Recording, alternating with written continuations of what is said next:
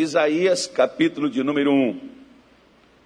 Por causa do meu amor a Sião, o que, que Deus disse que faria? Não, não o quê? Por amor de Sião, não, não me calarei, e por amor de Jerusalém, não me aquietarei, até que saia a sua justiça como um resplendor, e a sua salvação como uma tocha acesa. Serás uma coroa de glória na mão do Senhor, um diadema real na mão do teu Deus. Nunca mais te chamarão desamparada, nem a tua terra se dominará jamais desolada. Mas chamar-te-ão minha delícia e a tua terra desposada, porque o Senhor se delicia em ti e a tua terra se desposará, porque como um jo o jovem desposa a donzela, assim teus filhos te desposarão a ti, como o noivo se alegra na noiva, assim de ti se alegrará o teu Deus. Sobre os teus muros, ó Jerusalém, os guardas, que todo dia e toda noite jamais se calarão. Vós, os que fareis lembrar do Senhor, não descanseis, nem deis a ele descanso, até que restabeleça Jerusalém e a ponha por objeto de louvor na terra. Digam graças a Deus. Então vamos por menor agora. Vamos pegar Isaías aqui e vamos devagarinho aqui para a gente poder verificar aquilo que o profeta, principalmente eu fiz questão de ler com você, aquela palavra refisibá é, é desolada, tá? E meu lar. Então, é, eu só mudei aqui a, as coisas para ficar mais fácil de, da pessoa compreender. Por isso que é bom você ter várias versões da sua Bíblia, que você tem. Às vezes o pessoal, para dificultar um pouco, eles traduziram por uma palavra estranha, mas não muda em nada a sua concepção. Pois bem, Isaías diz para o povo de Israel que Deus não iria se calar por causa do seu amor.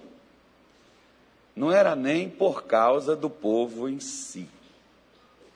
O que muitas vezes nós precisamos entender que quando Deus nos atende, não é nem por causa daquilo que nós fizemos, é por causa do amor que Ele tem por nós. Embora, às vezes, nós temos uma concepção errada de amor, porque às vezes amor na cabeça de muitos é só receber tudo o que precisa. Algumas mulheres pensam assim, que o marido só ama ela se dá tudo que ela quer. Às vezes tem marido também que não dá nada para a mulher, né, irmão? E às vezes tem marido que só pensa que a mulher só ama ele se ela ficar com ele todos os dias. E se ela não fica com ele todos os dias, ou seja, é uma coisa baseada no físico, não é amor. Amor não é só aquilo que te interessa. Amor, principalmente o de Deus, né? você pode ver, por exemplo, que lá em Hebreus, se não me falha a memória, acho que Hebreus 12 ou Hebreus 13, eu não me lembro onde está esse versículo, que o apóstolo Paulo, que provavelmente seja ele o autor de Hebreus, ele diz que Deus corrige a quem ele ama. Então, quando você corrige uma pessoa, você que tem um filho, que tem um amigo, que tem um irmão, que tem alguém, se você corrige aquela pessoa quando ela está errada, você está demonstrando amor por ela. Só que a pessoa que está sendo corrigida, ela não acha isso que isso seja amor, não.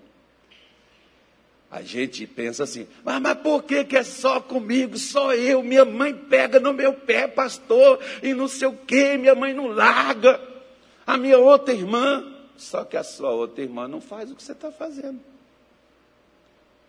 Seu irmão, não, o que, que sua mãe está mostrando por você? Sua mãe está mostrando a sua mãe não se importasse, ela deixar você fazer o que você quisesse, dar com a cara na parede. É a mesma coisa na igreja, que aquela, tem aquele pastor que ele acha que ele tem que deixar as pessoas viver como elas quiserem, fazer como elas quiserem, servir a Deus, e, e elas, desde que elas estejam ali na igreja, e o pastor não corrige, porque diz assim: se eu for corrigir, eu vou perder a pessoa. Irmão, se você for perder, já não era seu. Você não perdeu nada. Agora, se você corrigir, quantas foram as pessoas, por exemplo, que chegaram comigo e disseram assim: Pastor, não gostei quando fui corrigido. Mas passei a gostar do Senhor, porque o Senhor me corrigiu, porque eu já fui, eu era assim, fui assim em outras igrejas, e nas outras igrejas, o pessoal, por causa do meu dízimo, por causa da minha oferta, nunca me questionaram, nunca me corrigiram. Porque queria o que eu tinha para oferecer, mas nunca transformou a vida daquela pessoa. Assim tem pessoas que elas não gostam de ser corrigidas, e tem correção de Deus, que é Deus mostrando o seu amor para com a gente.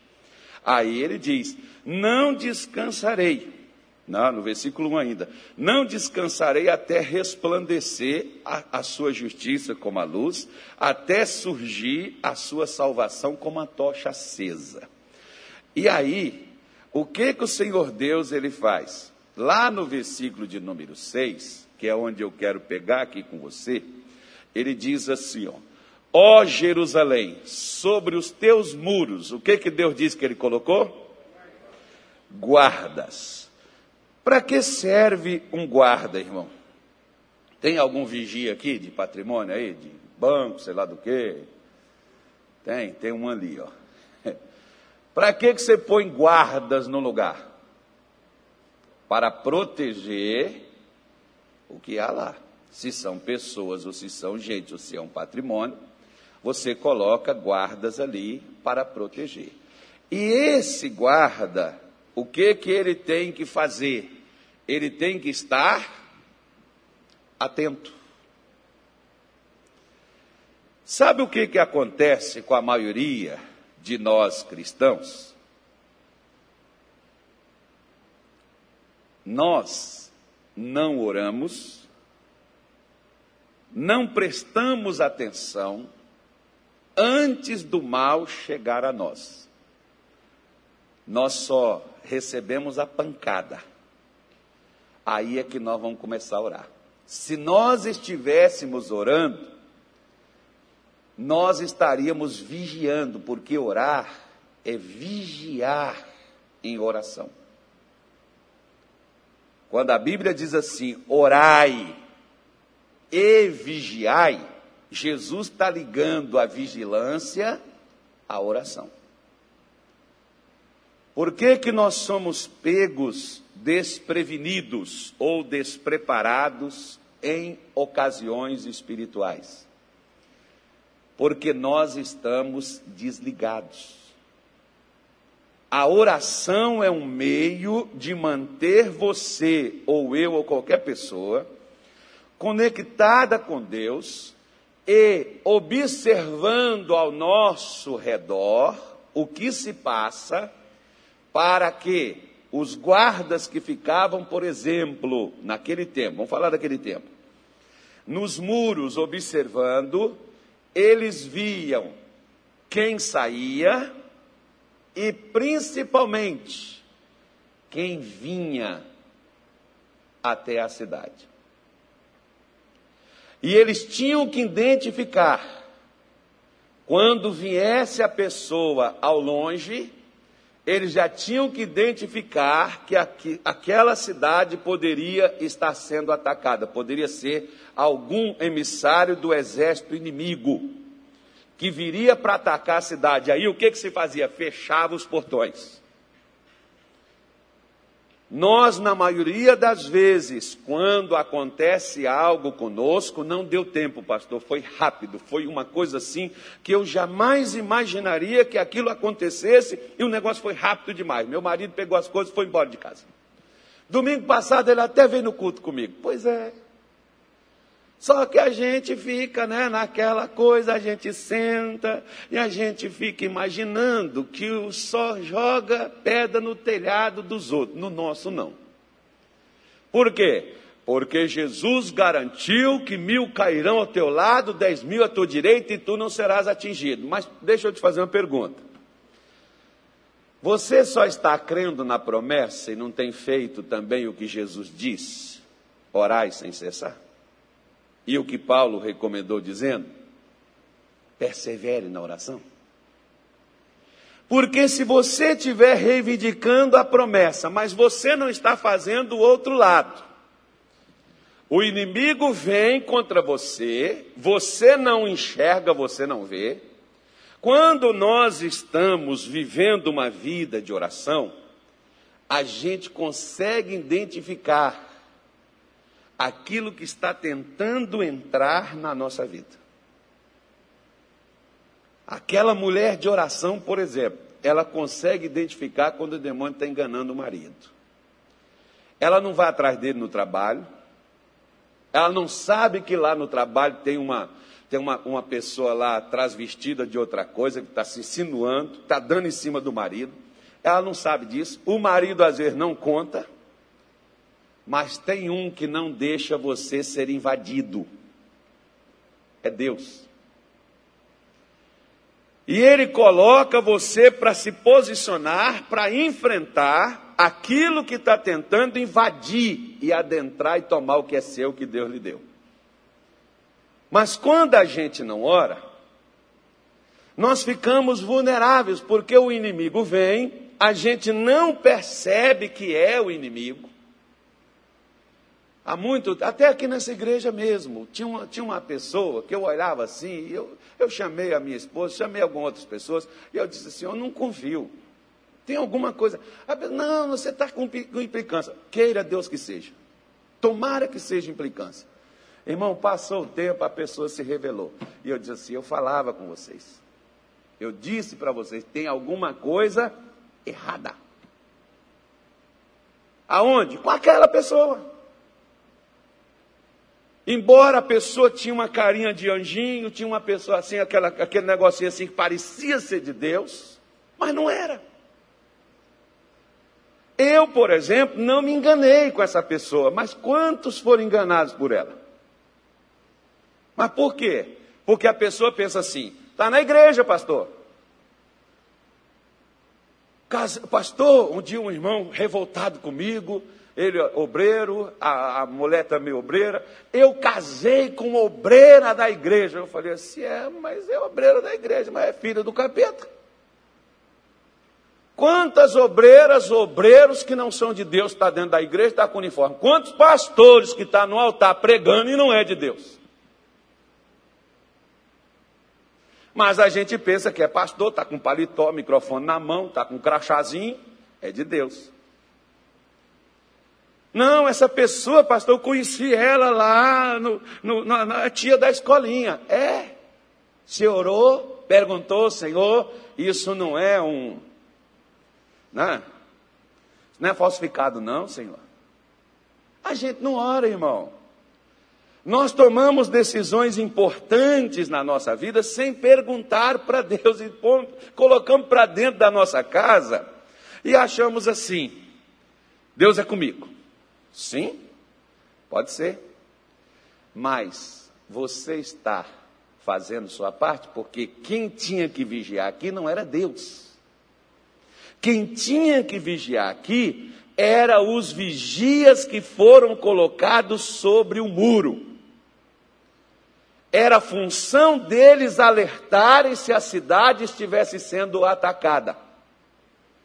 Era função deles saberem se o inimigo estava tentando adentrar, tentando entrar no meio, tentando chegar ali dentro e sabotar o que eles estavam fazendo. Era a função do vigia.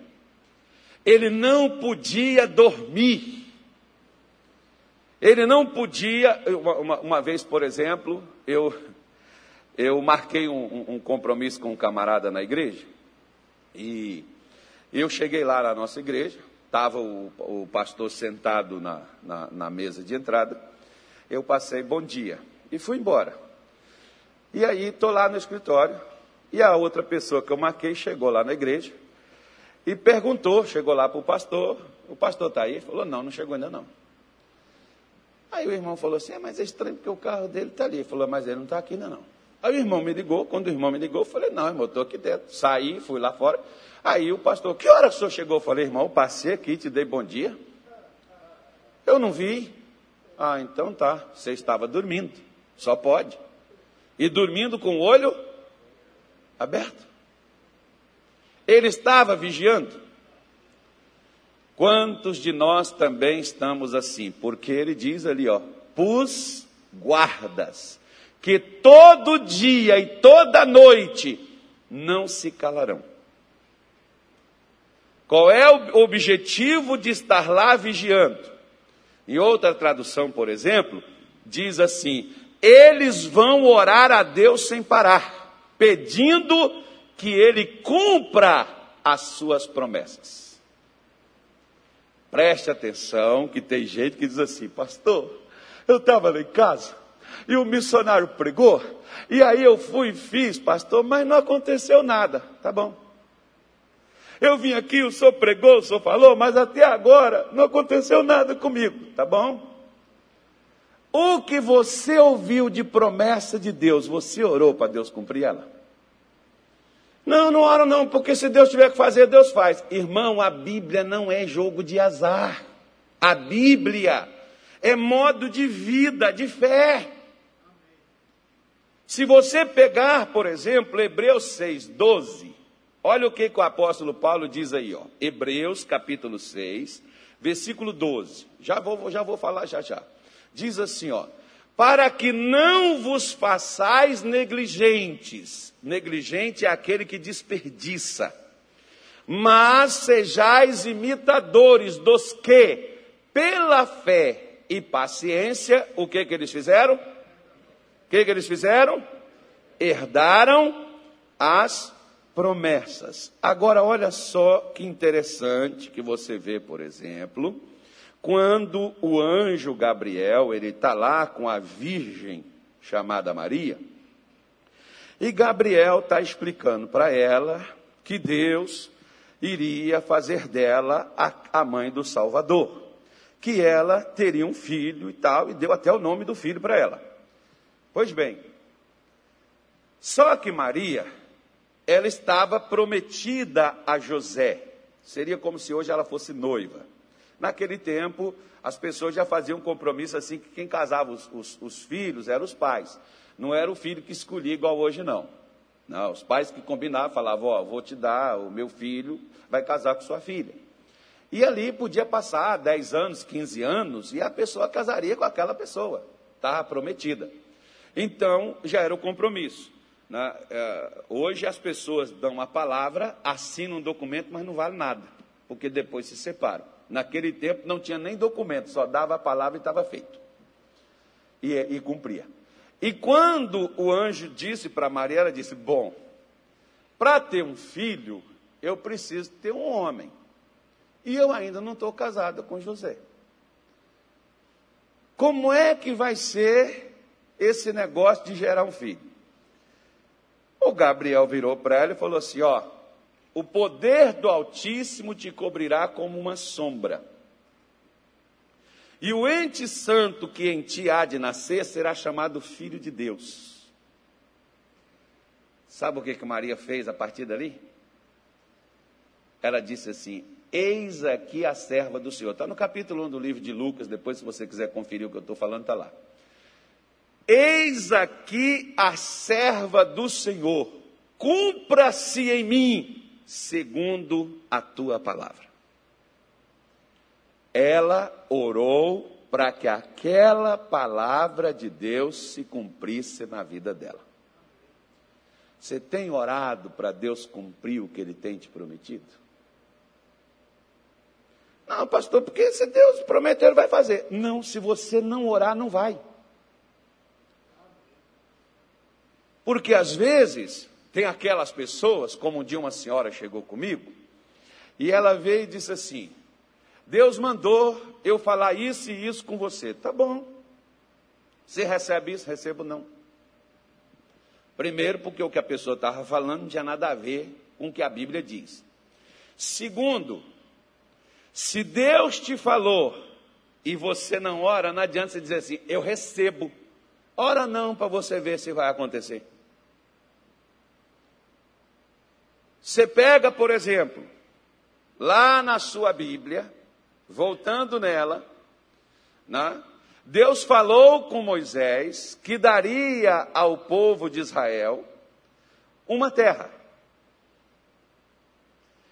Terra que manava leite e mel, coisa extraordinária, um negócio maravilhoso, para você sair da escravidão, para ser dono do seu próprio negócio, quem é que não quer? No entanto, Moisés ficou 40 dias para poder pegar direções daquilo que faria para eles. E ele não ficou lá 40 dias, deitado no alto do Sinai, esperando Deus dar as diretrizes da nação, a constituição da nação. Moisés ficou em oração.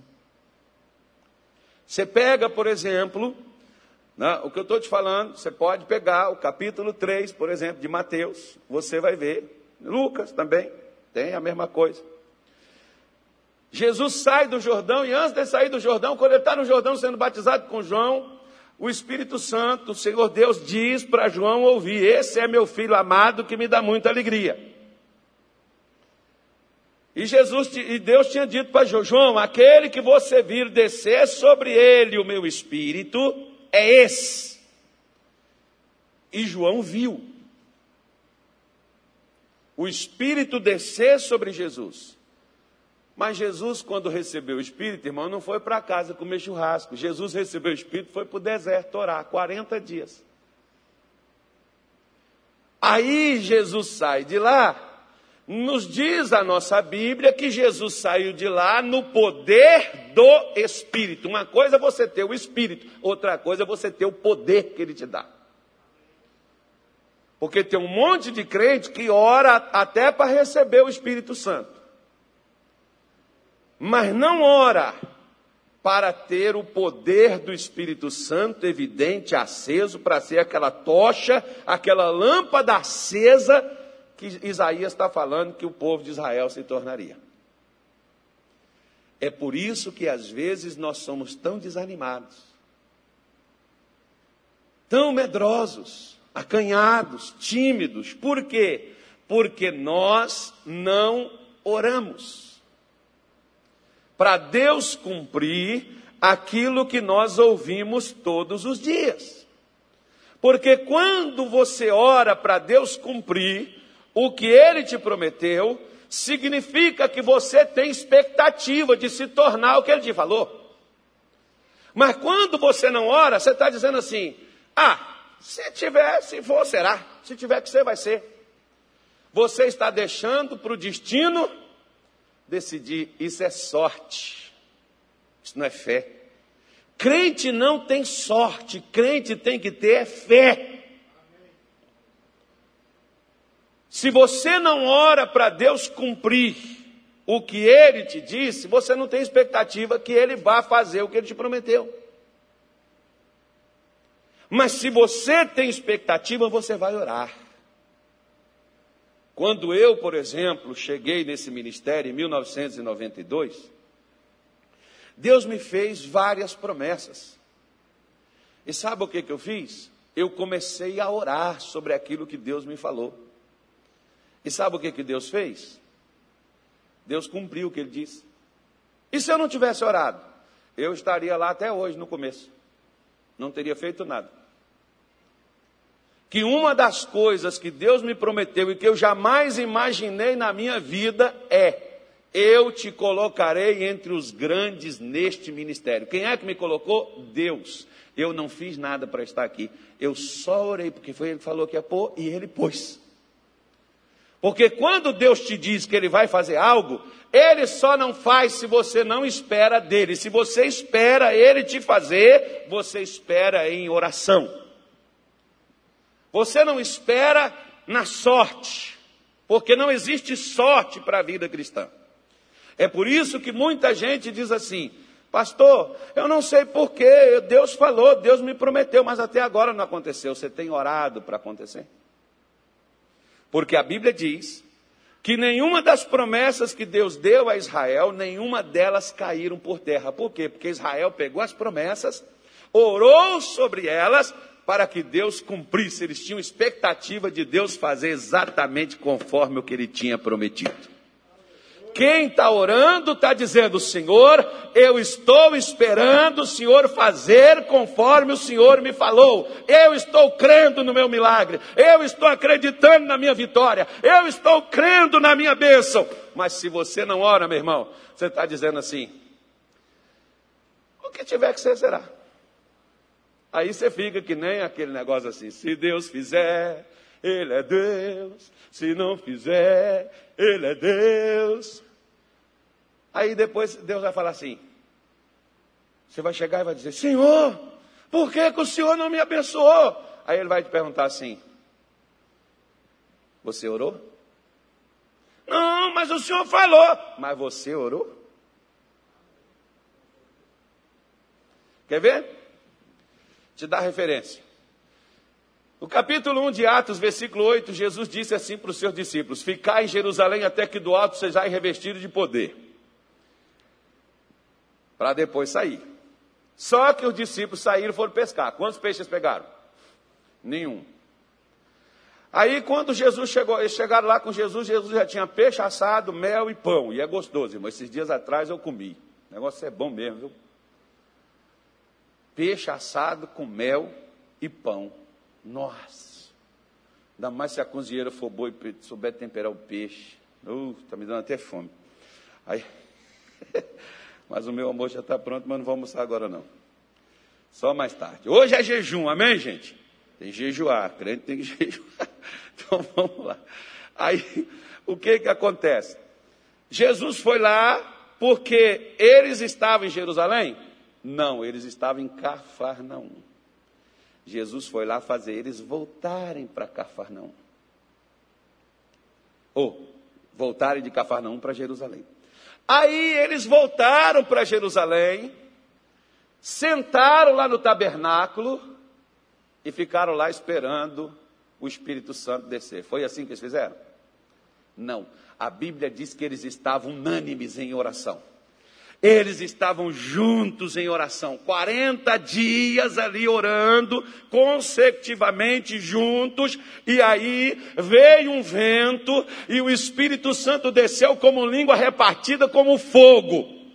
Quem é que tinha prometido que enviaria o Espírito Santo? Jesus. Para Jesus, para Jesus cumprir o que ele falou, o que o discípulo teve que fazer? Orar. Você quer que Deus cumpra o que ele te falou? Porque orar é ter expectativa que Deus vai fazer. Por que, que os, os vigias no muro de Jerusalém não podiam calar, nem de dia e nem de noite? Caso você não saiba, um dia atrás, conversando, muito tempo atrás, conversando com o Rabino, ele falou assim, pastor, quando o senhor for a Jerusalém, não vai de caravana não, vai só. Inclusive hoje ele mora lá, não sei se ele me atende, mas se eu for lá um dia, vou procurar ele. Acho que ele atende, que ele é de Deus. Toda pessoa de Deus sempre atende. Aí, aí ele, ele diz assim, não vai em caravana não, porque as caravanas, pastor, eles só vão no lugar turístico, nos pontos turísticos, coisa disso, coisa daquilo. Quero mostrar outras coisas para o senhor, como por exemplo, quatro horas da manhã. Ele disse assim, os crentes, tudo que vem para cá, ninguém vai, pastor. Aonde? Lá no muro das lamentações, porque quatro horas da manhã já tem judeu que vai para lá e só sai de lá no entardecer. Passa o dia inteiro lá orando. Irmão. E além de orando, assim, ó, mexendo no corpo todo, e os caras não morrem. Porque oração cansa, mas não mata.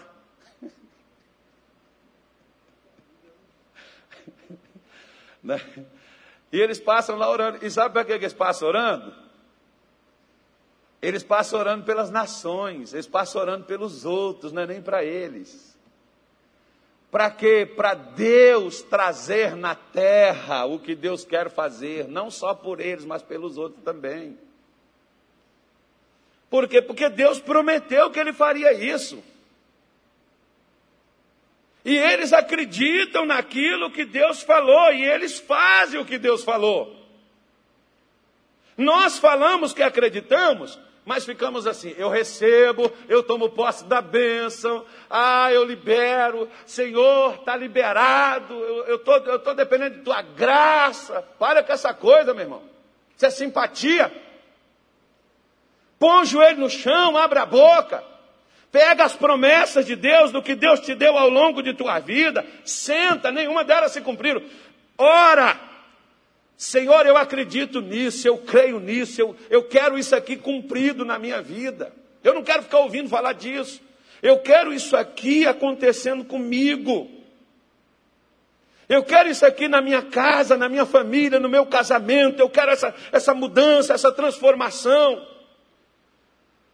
Porque ele disse: o vigia tem que estar de dia e de noite perseverar na oração. Lembra o que Paulo falou?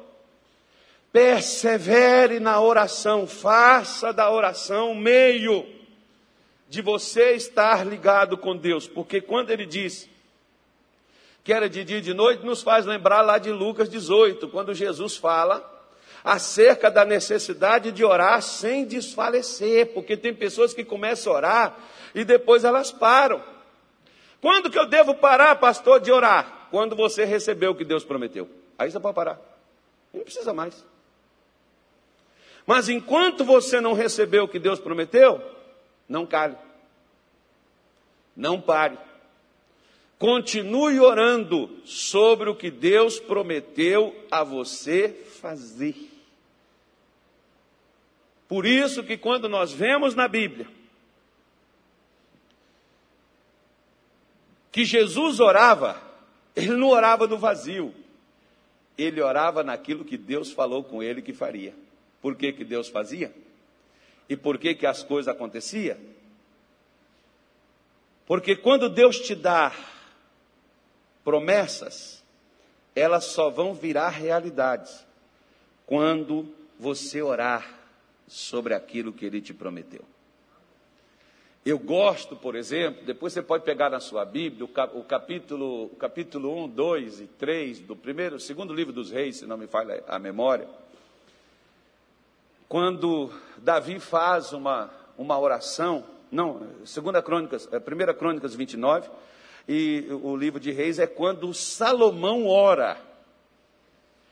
E ele ora dizendo: Senhor, tu prometestes ao meu pai Davi ele pega as promessas que Deus deu para ele acerca ainda de Davi e ele ora para Deus cumprir aquelas promessas. E o que que Deus fez? Cumpriu.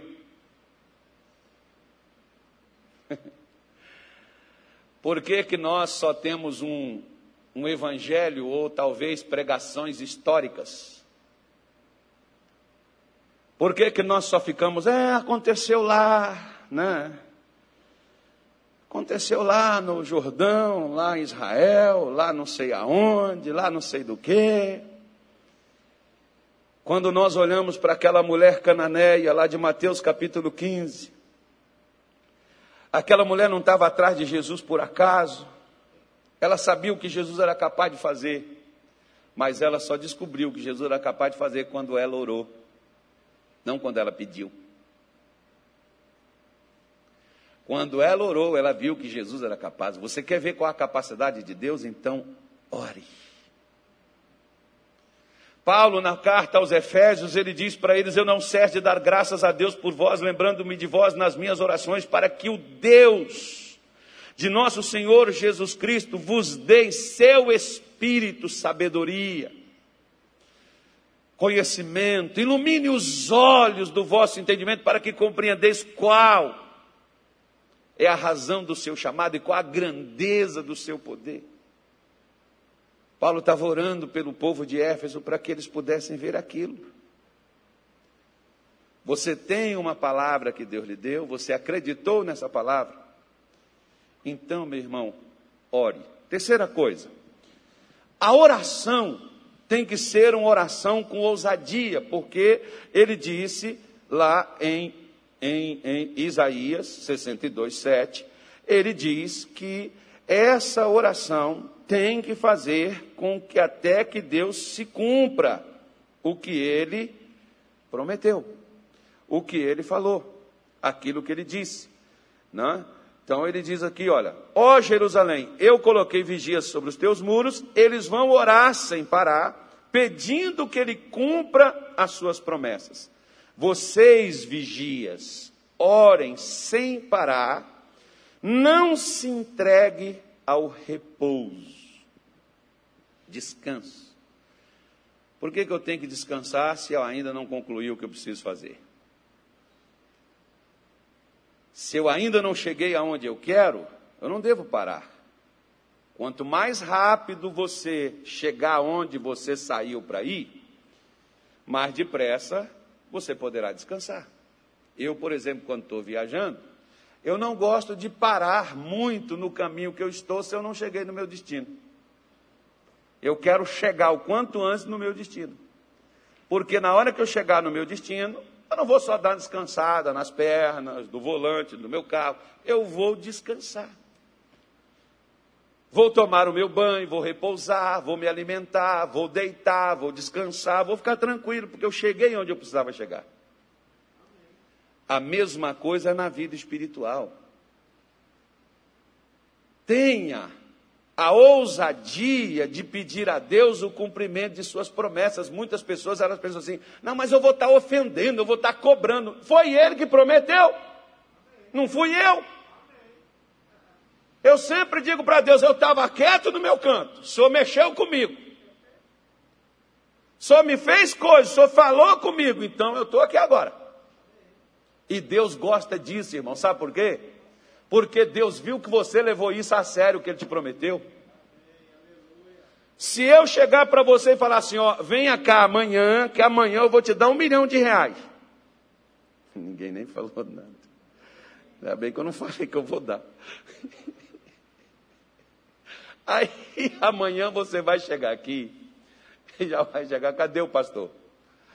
Pastor, estou aqui. Só que hora só vem para cá? Você pode chegar aqui 5 horas da manhã.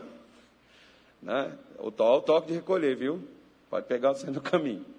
Espera sair das 5. Depois das 5. 5 e meia. Então você já está aqui.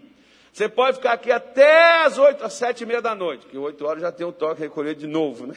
Eita, recolhimento, encolhe, puxa. Amém. Aí o que, que acontece? Você pode fazer assim, mas você fica o dia todo e na hora que eu sair, você me vê ali fora, pastor, vim buscar. Tá, irmão, peraí, que eu só vou resolver um negócio aqui, já vou falar contigo. Aí você dá meio-dia. Aí você diz: caramba, tinha tanta coisa para fazer, então, mas eu não posso perder esse negócio, não, eu tenho que ficar aqui. Aí lá vem eu de novo, você diz, pastor, agora, já, já dá para já Aguenta a mão só um pouco aí, irmão. Daqui a pouco eu lhe entrego. Você não vai embora se você realmente precisa do milhão.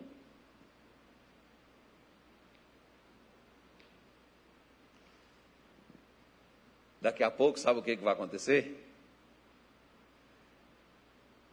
Não é que eu te prometi que é de graça, que eu vou te dar na hora que você quiser, irmão.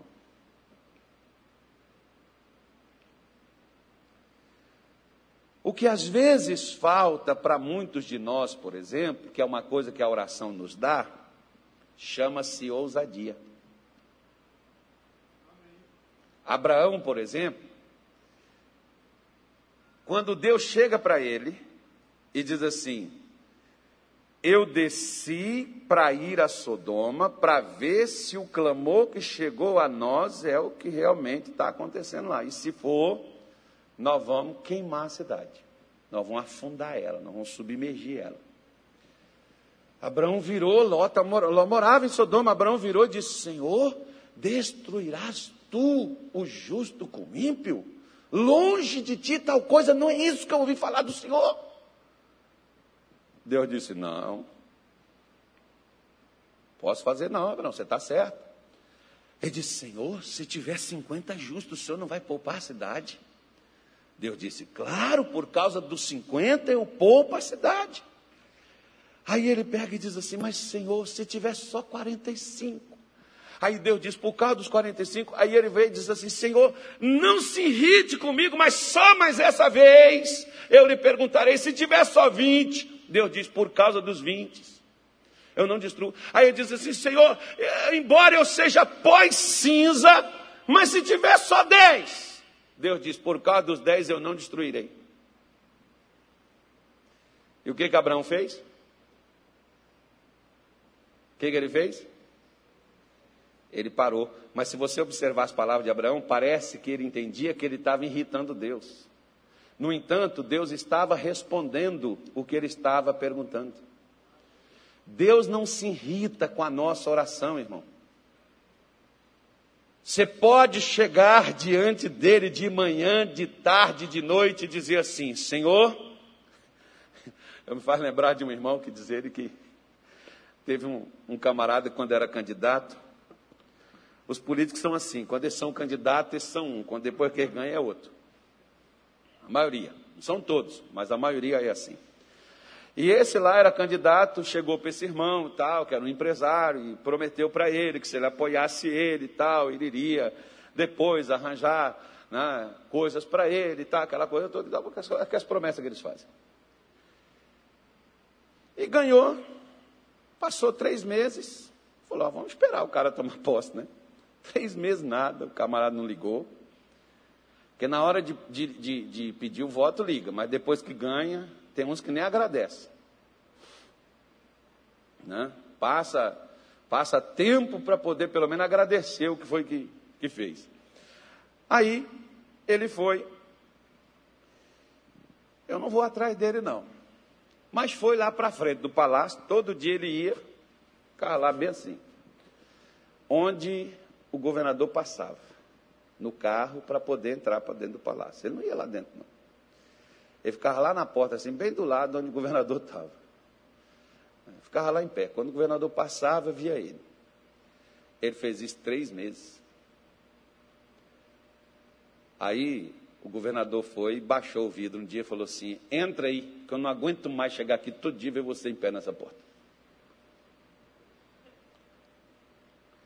Aí ele falou assim, pastor, eu não pedi nada a ele, não, ele prometeu.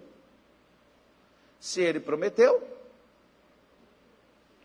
compra. Você, por exemplo, estava quieto no teu, na tua casa, Deus não te prometeu? Então orar é você chegar lá e dizer assim: Eu estou acreditando naquele negócio que o senhor me falou, viu? Eu vim aqui hoje para te dizer que eu estou crendo naquilo, que eu estou esperando aquilo dali, e eu não vou largar esse negócio, não, porque eu quero ver esse negócio se cumprir na minha vida. Aí amanhã você vai de novo, depois da manhã, um mês, quantos meses for necessário, porque ele diz de dia e de noite, não se calará, até que Deus faça. Tem que ter coragem, irmão, ousadia. Você não pode ter medo de Deus. Você não vai ameaçá-lo, mas você está ali para dizer para ele: Eu estou esperando no seu agir, eu estou esperando no seu mover, eu estou esperando o senhor cumprir o que o senhor prometeu. E Deus sempre cumpre o que ele promete, porque o, que ele nos promete nós recebemos pela fé, não é só pelo receba. Você recebe quando você crê, e quando você crê, você ora, e a sua oração alcança o mover de Deus e traz à existência o que Deus te prometeu. É por isso que Jesus disse: Não fará Deus justiça aos seus escolhidos que clamam a Ele de dia e de noite, ainda que para eles pareça como tardio? Quando, porém, vier o filho do homem, achará ele fé na terra? Porque Jesus associou oração à fé. Se você acredita que Deus vai fazer, então você ora. E se você tem promessa de Deus, ore sobre elas até que elas se cumpram sobre a sua vida. Vamos ficar em pé, ou sentado, ou deitado de cabeça para baixo, que nós vamos orar agora. Inclusive pelo Brasil, amém, gente? Porque nós podemos pegar essa palavra hoje e dizer até que o Brasil seja colocado como louvor na terra. Lá era Jerusalém, pode ser você, sua casa, sua família, seu casamento. O que Deus uniu, não separe o Anilton. O que Deus uniu não separe o homem. Mas o meu casamento, pastor, não, não tá bom não. Deus disse que o que ele uniu, ele não separa. Quem pode separar é você ou seu marido, ou a sua esposa. Mas Deus tem uma promessa. sobre isso, de não separar. Se o seu marido for embora, fala, Senhor, ele só vai funcionar comigo. A hora que esse danado vai voltar, humilhadinho, mas vai. É só fazer isso, irmão. É que às vezes os crentes não acreditam que a oração funciona. Né? Então, se Deus prometeu prosperidade, ore. Ore para que a prosperidade passe a fazer parte de sua existência. O que nós não podemos é deixar que as coisas aconteçam por si próprio. Aí não é fé que, que Deus prometeu a você? Quais promessas que Deus te deu? Ore por elas. Ore até que elas aconteçam uma a uma. Tem pessoas que às vezes fazem o projeto de vida. Depois nem ora para que aquilo dali se cumpra na vida delas. Coloquei lá para a igreja orar, irmão, é seu projeto, não é da igreja, não. É seu. Ore. Nós tínhamos um sargento, por exemplo, na nossa igreja, lá no Rio de Janeiro. Ele, sargento da polícia, e o filho dele, mais, mais bandido do que gente, né? Eu falou, já pensou, pastor, um dia eu saio numa patrulha, saio aí numa coisa, encontro, tem que pegar com meu filho. Aí eu fui e mostrei para ele na Bíblia que Deus garantiu que todos os nossos filhos serão discípulos do Senhor. Não são discípulos do crime. Eu falo para os meus filhos e eu oro para Deus, eu não criei filho para ser vagabundo. Eu não gerei filho para ser moleque. Eu gerei filho para ser beso, porque filhos são heranças do Senhor. E você tem que orar, não é só, ah, Deus vai guardar. Não, querido, Deus vai guardar se você orar. Ore para Deus cumprir o que ele diz: os filhos são herança do Senhor. Pois ore para que eles continuem sendo do Senhor, porque senão o diabo leva para as drogas, por vício, e se levou. Senhor, tua palavra não diz isso, não. Estou aqui orando, estou diante do Senhor por causa disso. Até ele voltar ou ela voltar para os pés de Jesus. Vá diante de Deus. Diga assim: graças a Deus. Deus ouve a oração do crente. Eu sou crente, por isso eu vou orar. E eu depois vou contar um monte de testemunho aqui nessa igreja. Amém. Porque nós só vamos contar testemunho quando tirar as máscaras. Então, vamos embora lá. Feche os seus olhos. Tem uma canção aí que dá para cantar aí, ô? Então vamos embora cantar. Que na presença de Deus a gente entra com louvor, entra com alegria, suas orações serão atendidas, você vai tomar posse da bênção. Hoje é dia de vitória, é glória. E grandes coisas estão por vir, grandes coisas vão acontecer nesse lugar.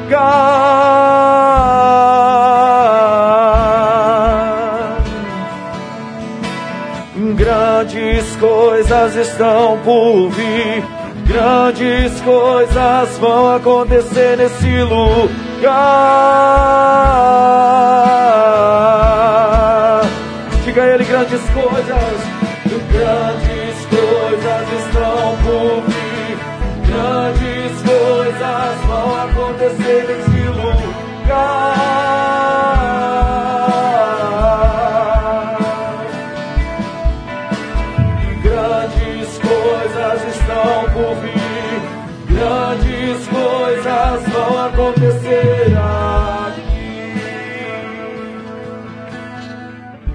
Uma nova história Deus tem pra mim. Um novo tempo Deus tem pra um mim. Um novo tempo Deus tem pra mim.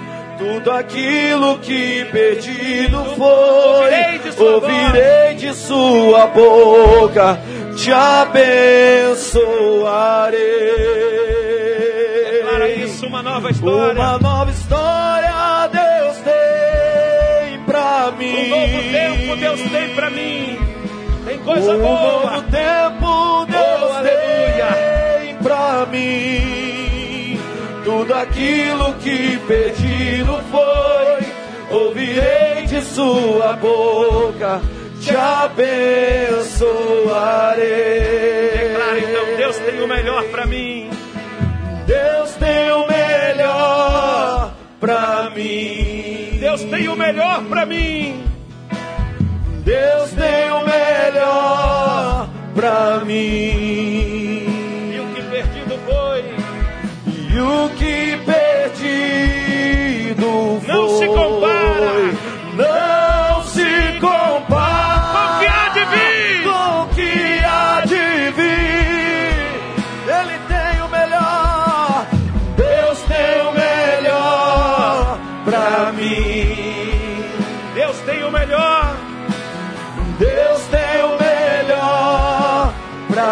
E o que perdido foi, E o que perdido foi Não se compara.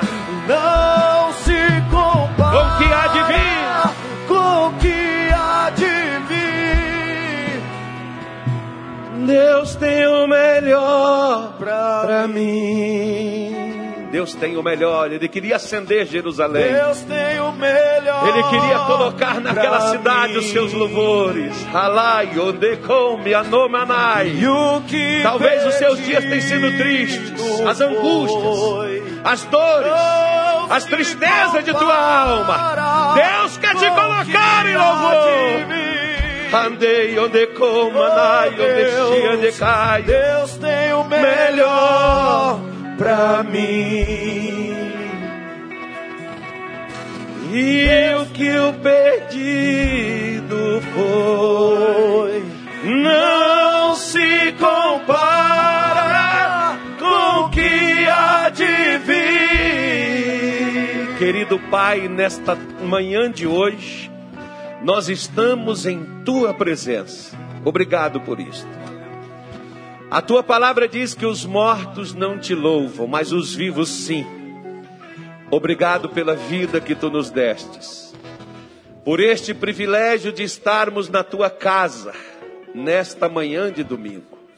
Obrigado, Senhor, pelas tuas promessas, porque tu dissestes que colocaria Jerusalém como louvor na terra. Por isso, o Senhor colocou atalaias, o Senhor colocou guardas, o Senhor colocou pessoas para que estivesse orando por ela de dia e também de noite, até que isso se cumprisse.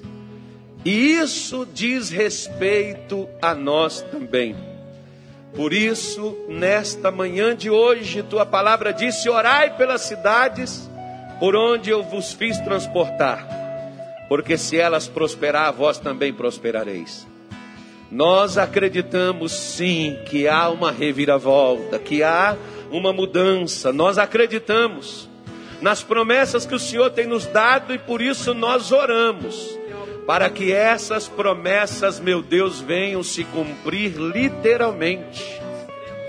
Que essas promessas, Senhor, venham se manifestar na vida pessoal, profissional, financeira, espiritual de teu povo. Porque o Senhor é completo. O Senhor não quer apenas nos salvar e nos deixar perecer e passar fome. Mas o Senhor disse que na terra para onde o Senhor nos levou, comeríamos o seu pão sem escassez. Mas às vezes, Senhor, muitos nem escasso está tendo o que comer. Às vezes, meu Pai, muitos de nossos irmãos estão sem o alimento em casa. Mas o Senhor prometeu nos trazer vida e vida com abundância. Mas muitos, ó Deus, até para repousar, precisa de um remédio para poder dormir. Muitos, Senhor, para poder ter, meu Pai, os seus nervos no lugar, precisam tomar uma coisa ou outra. Mas tu disseste, Senhor, que nos daria paz. E que ninguém, Senhor, nos espantaria do nosso sono. Por isso, nesta manhã, nós estamos orando para nos apropriar desta bênção. Você pode pedir para Deus, querido. Meu amigo, meu irmãozinho, abra a tua boquinha. Se você tem promessa de Deus, comece a orar agora para que ela se cumpra na tua vida. O que Deus te prometeu, Ele não jogou no ar, não, Ele falou no seu coração. Ore, Maria, quando ouviu que Gabriel falou com ela, que o Espírito Santo é que faria aquela obra, disse: então está aqui a sua serva. Isso tem que cumprir.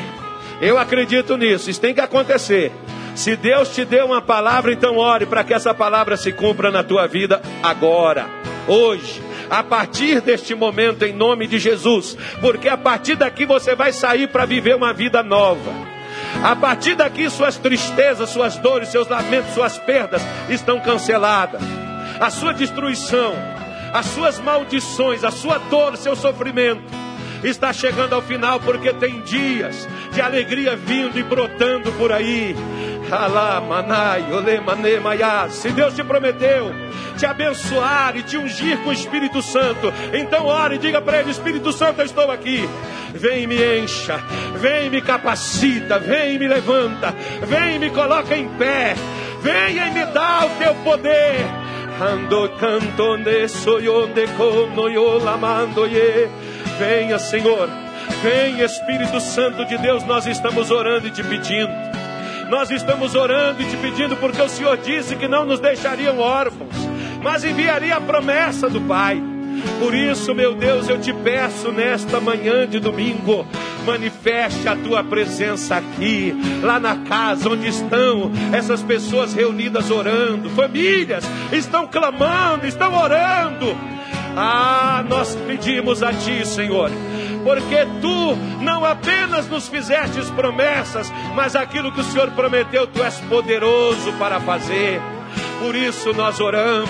É por isso que Paulo diz que se colocava de joelhos e orava para que o Senhor cumprisse aquilo que o Senhor havia dito, até mesmo por intermédio da sua própria boca. Nós clamamos a Ti, Senhor. Nós clamamos a Ti, nós invocamos a Tua presença aqui.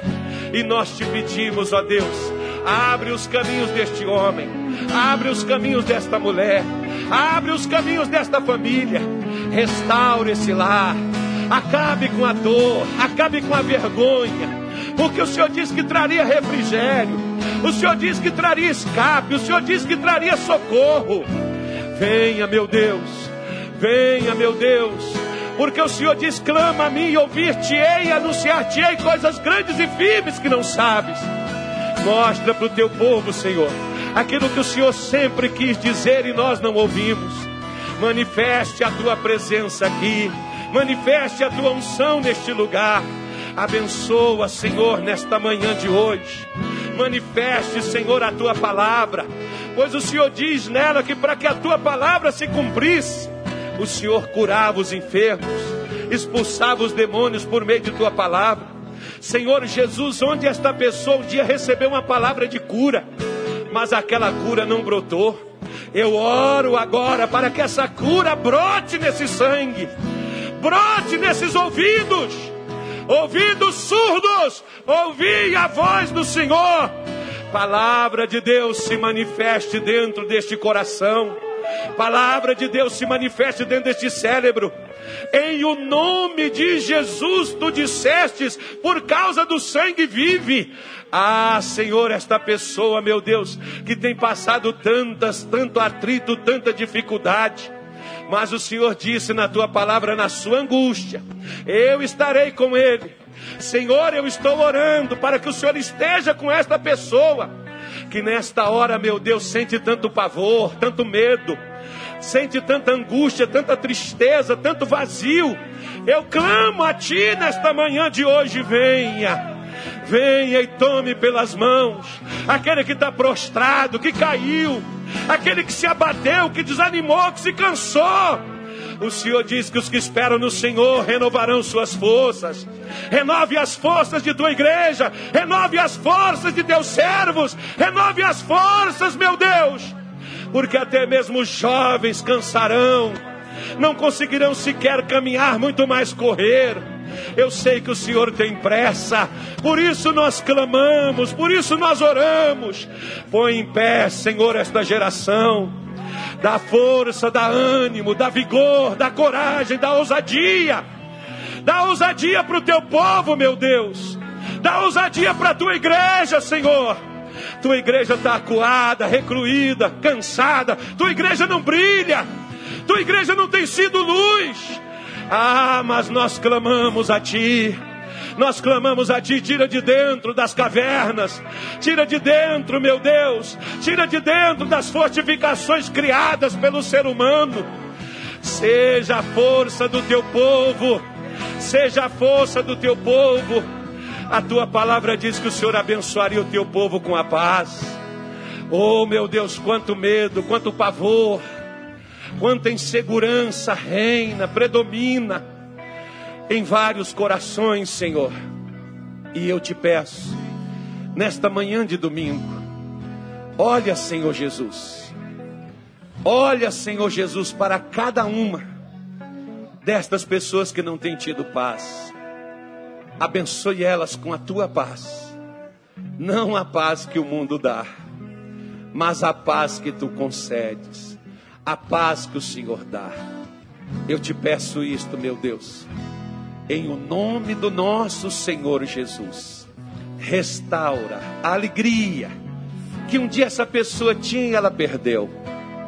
Restaura a saúde que um dia ela tinha e ela perdeu. Restaure a força.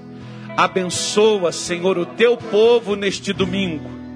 Que esta mulher e que este homem saia daqui renovado restaurado, fortalecido, animado, para poder superar lá fora aquilo que um dia eles fugiram, aquilo que eles deixaram de tratar, que eles deixaram de fazer, mas que eles sejam abençoados no dia de hoje. Eu oro, Senhor, e eu te peço, Pai, em o nome do nosso Senhor Jesus, coloque a tua bênção sobre a vida de teu povo. Olha, Senhor, para a nossa nação, de norte a sul, de leste a oeste. Olha, Senhor, em o nome de Jesus e tenha misericórdia. Tenha misericórdia daqueles, meu Deus, que estão sendo afetados emocionalmente, espiritualmente, fisicamente. Meu Deus, por tudo isso que tem surgido no nosso dia a dia, nos últimos tempos. Eu sei que o Senhor é bom. Eu sei que não é por nossa causa, mas por causa de teu amor, Senhor. Eu apelo para o amor que tu tens à criatura, que tu tens aos filhos teus, porque muitos deles, Senhor, estão órfãos nesta hora, estão viúvas, viúvos. Muitos deles, Senhor, estão com a dor da despedida que nem puderam ter. Nós te pedimos, console seus corações. Não entendemos, mas cremos. Não entendemos, mas acreditamos, Senhor. Que tu nos preservaste em vida para a gente prosseguir. Dá-nos forças. Renova, ajude, restaure. Mostre, Senhor, o caminho para aqueles que se sentem perdidos, aqueles que se sentem desencorajados eu oro para que o Senhor os alcance. Eu oro para que o Senhor os ajude. Que as palavras que nos falte seja o Senhor a dar a eles, porque o Senhor é o nosso consolador. O Senhor é o nosso ajudador. Ajude, Senhor. Ajude a passar por toda essa dificuldade, por todos, por toda essa confusão, Senhor. Essa confusão política, essa confusão social que muitos estão com medo de não ter o que comer, que não ter, Senhor, como viver. Eu oro principalmente pelo teu povo, porque tu prometestes abrir as janelas dos céus e dar-lhes a abundância, a abastância. E talvez muitos pais que me assistem, muitos pais, muitos provedores que aqui estão, diz de onde vou sustentar a minha casa. Tu és o nosso sustento, Senhor. Tu és o Deus que por 40 anos consecutivos o Senhor fez descer pão do céu. Porque se não tiver recurso aqui na terra, o Senhor tem recurso nos céus. E o Senhor diz que abriria os céus o teu bom tesouro. Abra os céus sobre o teu povo. Que a nossa fé não seja um paliativo, mas que a nossa fé não seja histórica, mas que a nossa fé seja uma fé real, Senhor. Porque a prova da vossa fé produz perseverança. Oh, meu Deus, eu sei que a nossa fé ela está sendo, Senhor, provada em dias difíceis em dias turbulentos, em dias escuros, mas tu és a luz que quer iluminar os nossos caminhos. Ilumina, Senhor, o caminho de teu povo. Coloca, Senhor, a tua bênção sobre o teu povo. Ajude, meu Pai, o teu povo a caminhar. Ajude o teu povo a ter coragem, a ter ousadia, a ter ânimo, a ter disposição, a ter forças. Porque às vezes, Senhor, eu fico envergonhado com nossa crença, eu fico envergonhado com a nossa fé, porque com muitos médicos que eu converso, muitos deles nem são cristãos, nem sequer acreditam na Bíblia, nas Escrituras, mas eles vão todos os dias para os seus plantões enfrentar essa pandemia, para tratar aqueles que estão infectados com este mal, para atendê-los, para amenizar a sua dor, para ajudá-los, para tentar salvá-los dos males pelos quais eles estão convalescendo. Enquanto muitos de nós ficamos em casa prostrados, só comendo, bebendo, dormindo, esperando melhorar para a gente sair lá fora. Porque às vezes nem na tua casa a gente tem coragem de sair para vir. Ah, Espírito Santo de Deus. Ah, Espírito Santo de Deus, eu oro. E eu te peço que nos ajude. Porque, Senhor, nós te pedimos em nome de Jesus Cristo, que acabe, meu Pai, com todo este mal. Que o Senhor venha trazer, meu Deus, um socorro. Que o Senhor venha trazer um alento para aqueles, Senhor, que estão precisando de um tratamento, de uma recuperação e não estão conseguindo. Espírito Santo de Deus, tenha compaixão, tenha misericórdia de teu povo. Guarda, protege, livra. Abençoa, Senhor é a tua igreja que clama, é o teu povo que chama pela tua presença, que chama para o Senhor interferir.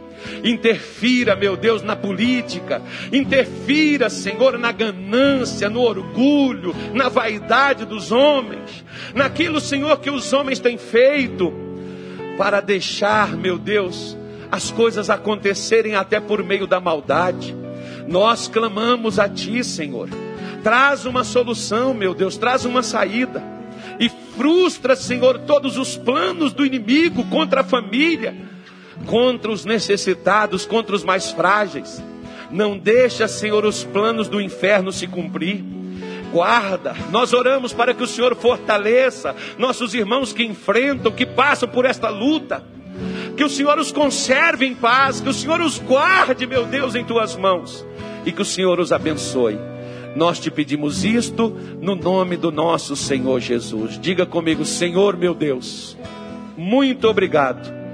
Eu sei que o Senhor continuará a me ouvir e eu não deixarei de te buscar até que tudo na minha vida esteja no devido lugar, como o Senhor assim prometeu. Obrigado, meu Deus, porque eu voltarei a sorrir e a me alegrar outra vez. Eu te agradeço no nome de Jesus. Digam graças a Deus e amém.